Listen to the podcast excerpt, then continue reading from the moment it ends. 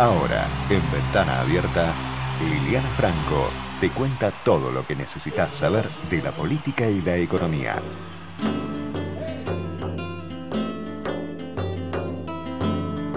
¿Cómo te va, Lili? ¿Qué decís? Bienvenida. ¿Qué tal? Buenos días, ¿cómo están? Muy bien.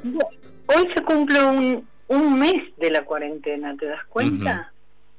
Y recién un mes después, y en buena hora, se acordaron de los monotributistas, no de las categorías más bajas, sino de eh, las categorías inmediatamente superiores y de los autónomos.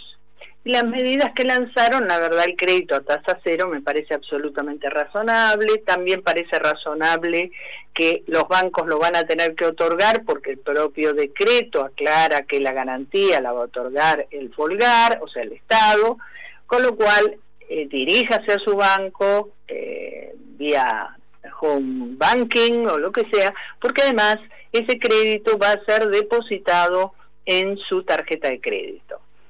Eh, realmente siempre he comentado con vos, Diego, el hecho de que no entendía la lentitud del área económica en resolver temas que inevitablemente iba a tener que resolver.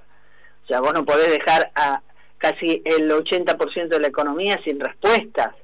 Y es lo que venía pasando tras el fallido 24% de los créditos que después los bancos no entregaban, aún hoy son bastante remolones, te diré, ¿eh? mm. bastante remolones. Se han dado circunstancias en las cuales, por ejemplo, le han aprobado el crédito al 24%, recordemos que este crédito era para pagar salarios, y eh, el banco, eh, una vez percibido el dinero, se lo ah, cobraba a cuenta del giro en descubierto que tenía, que se supone que no debe hacerlo. Pero estas cosas pasan, eh, yo he recibido varios comentarios al respecto, y en realidad hay que recordar que ese crédito tiene una imputación que es estrictamente para el pago de salarios. El argumento de algunos bancos para quedarse con ese dinero es, pero si yo te di descubierto para que pagues salarios, ya los pagaste.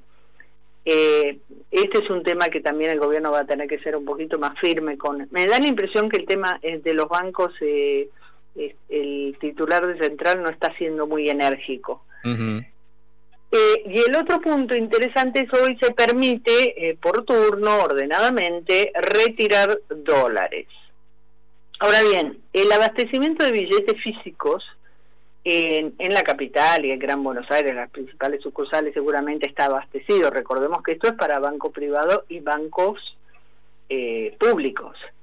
Vamos a ver cómo reacciona el interior del país, que generalmente nunca los bancos suelen tener enormes cantidades de billetes físicos en dólares, no es habitual.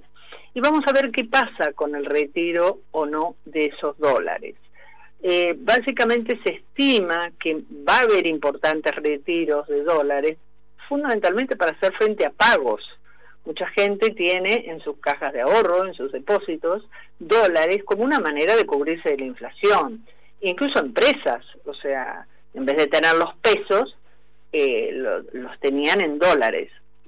Entonces, lo que estiman los especialistas es que lo que va a ocurrir es que va a haber retiro, o sea, no, no será de asombrarse que hacia el fin del día, cuando se conozca, eh, los retiros sean importantes, pero no necesariamente eso va a significar una importante suba del dólar blue, porque eh, se especula que muchos de esos dólares van a tender a venderse en el mercado paralelo para hacer frente a obligaciones o porque la gente no tiene plata, convengamos, ¿no? Sí, sí, sí, está, clarísimo. Eh, es una gran inyección de dinero que puede por lo menos contener la debacle, ¿no? Correcto, correcto. En, eh, mucha gente está, en, eh, o sea, recordemos que cuando se habla de la fuga de dólares no se refieren a que todos están en cuentas en el exterior, sino la fuga también incluye el colchón, incluye las cajas de, de seguridad de los bancos.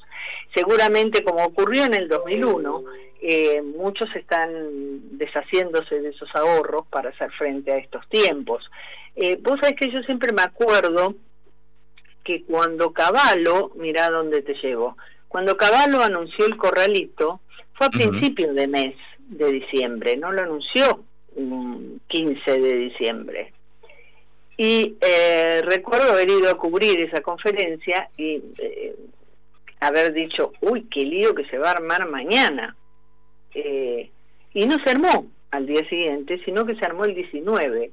¿Por qué? O el 18, el 19. ¿Por qué? Porque cuando es cuando te empieza a faltar plata. Claro. Acá eh, las consecuencias, el, el, costado más dramático de esta cuarentena, no lo vas a sentir inmediatamente, porque la gente hace frente a sus necesidades como puede. Eh, lo vas a empezar a sentir más adelante.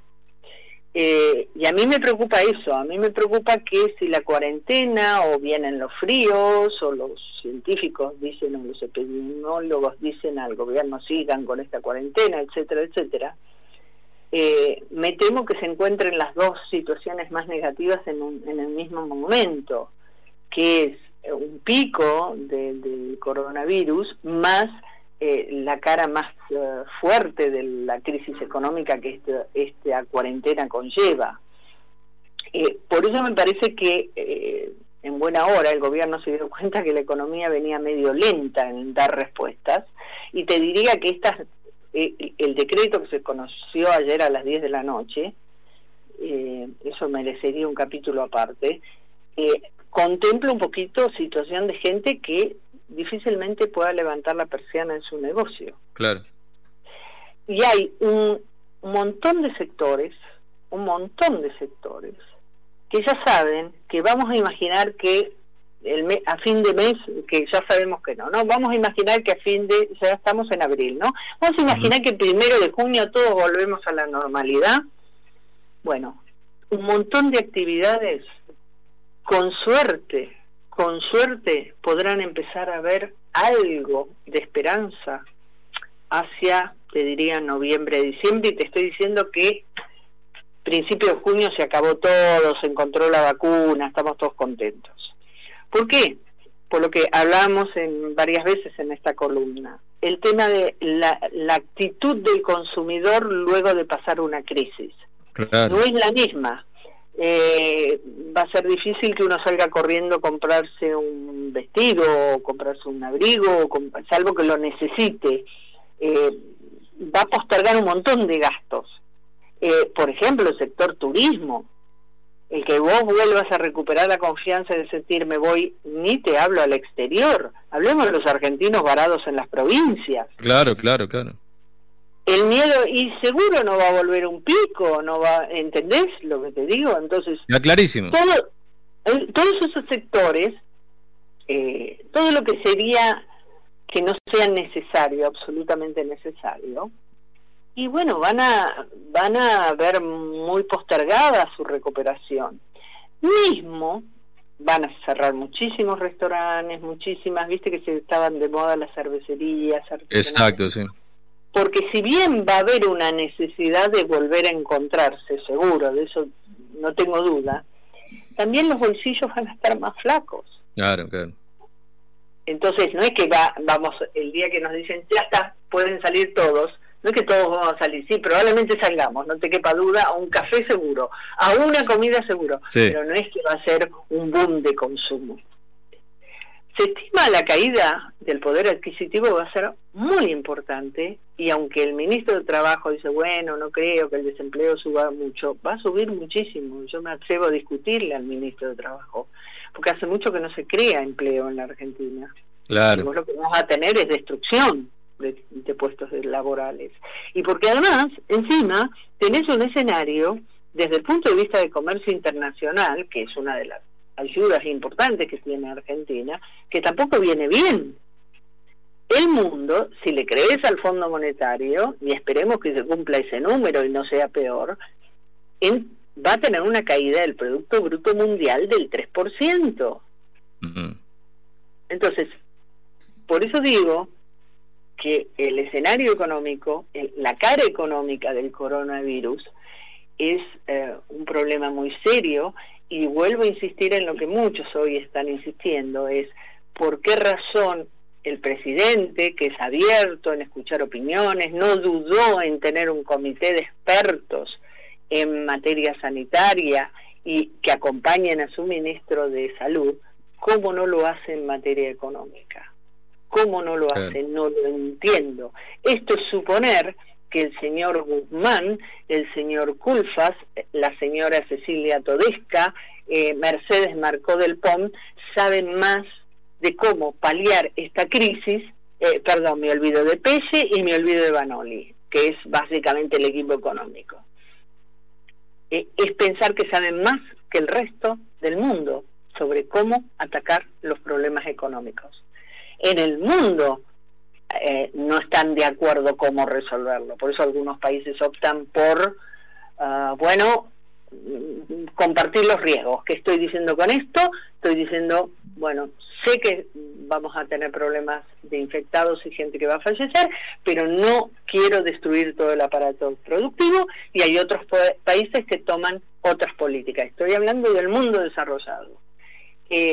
No es que hay un manual claro en materia económica, y menos en un país que viene tan mal como nosotros.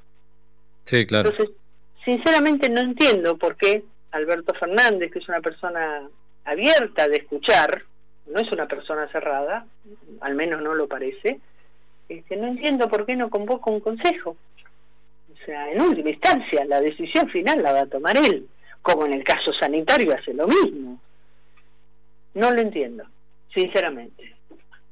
Eh, sí, anotame a mí porque yo tampoco lo entiendo.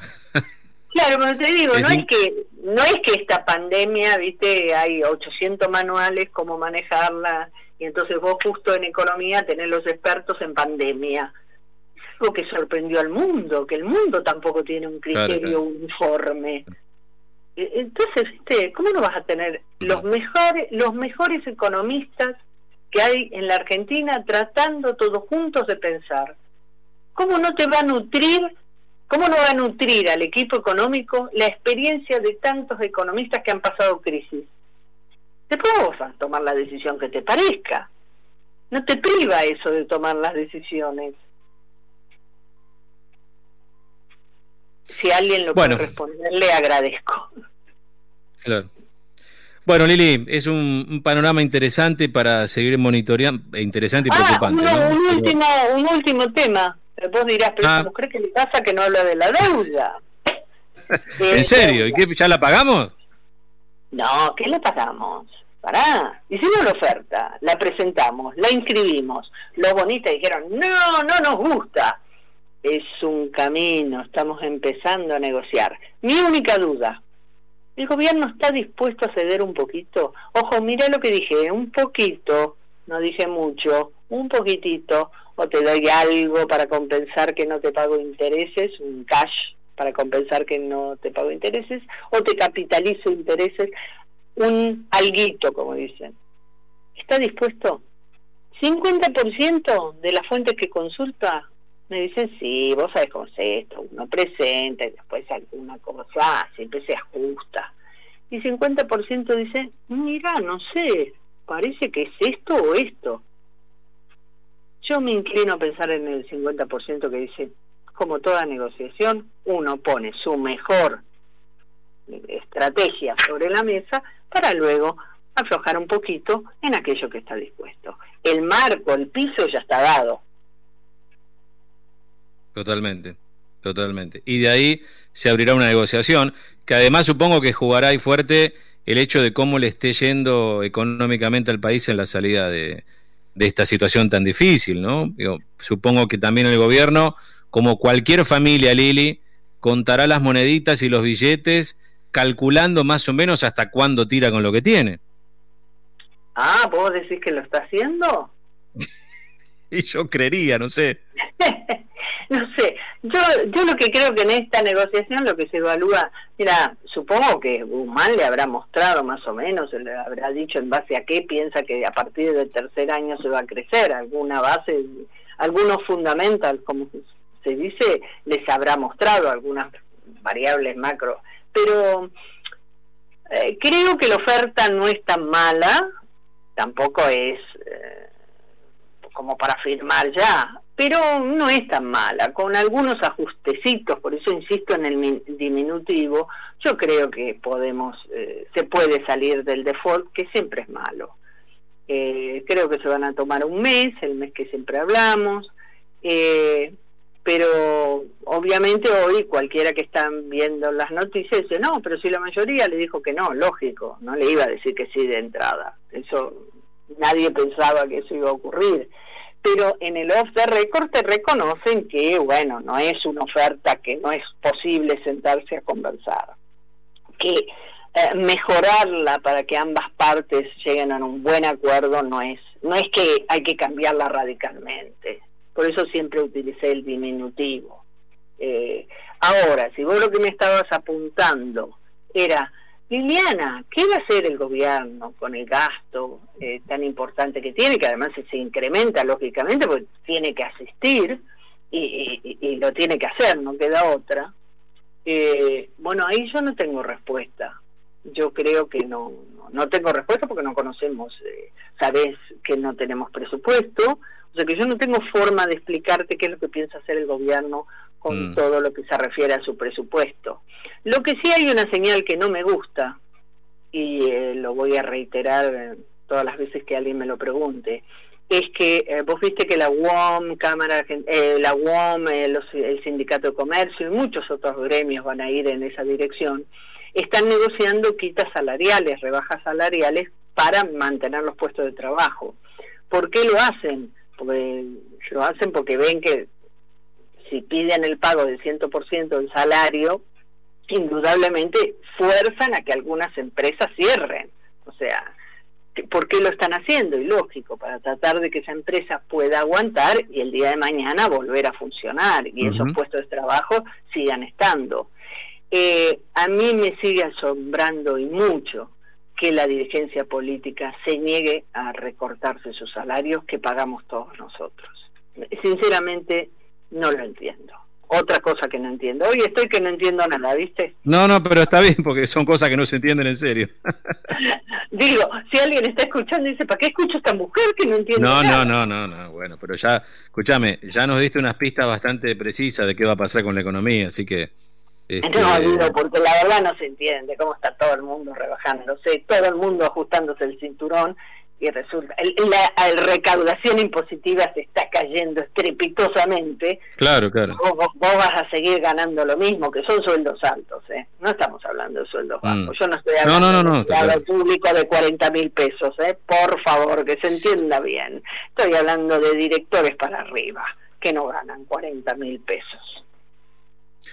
Mira, eh, yo para, para, finalizar, como siempre, agradecerte por, por, este aporte tuyo todos los lunes. No, por favor. Eh, yo quisiera dejarte ahí como para que lo sigas pensando y yo me voy a ocupar también de seguir este, investigando un poquito más. Por lo que yo estoy viendo, el presidente va a salir bastante más herido de esta crisis por el coronavirus de lo que muchas encuestas están mostrando. ¿Qué querés que te diga? Y entre otras cosas, por el manejo de la crisis y los gestos que no hubo, como por ejemplo esto que marcas vos, ¿no? E, el no gesto de renuncia a una porción de su sueldo, porque nadie está pidiendo que no cobren, entre otras cuestiones. Yo creo que no sé. Sí, ah, ah, porque ah. no se entiende, no se entiende, realmente no se entiende. O sea, eh, todos los argentinos, salvo un, un, grupo muy, muy reducido, la están pasando mal, con la incertidumbre que no sabemos cómo, ¿Cómo se sale de esto? Eh, hay que ser solidario con los hechos también, hay que ser solidario con los gestos. Eh, vos me dirás, ¿lo que se recaude va a ser representativo? No, probablemente no, no te va a cambiar la vida, pero sí te hace sentir que estamos todos juntos en un mismo barco. Eh, si no es como una sociedad, o sea, yo insisto en algo que parece muy loco, los salarios del Poder Judicial, del Poder Legislativo y del Poder Ejecutivo es pagado con los impuestos de todos los argentinos. Es pagado con el esfuerzo privado, no surge de un arbolito. Entonces, eh, por eso lo planteo. Por esa simple y sencilla razón. Y esto no quiere decir menoscabar el trabajo que hacen los tres poderes.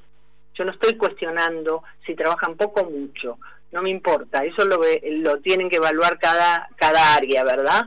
Yo lo que estoy diciendo es que en estos momentos que todos los argentinos en su gran mayoría la están pasando mal, bueno, seamos todos iguales.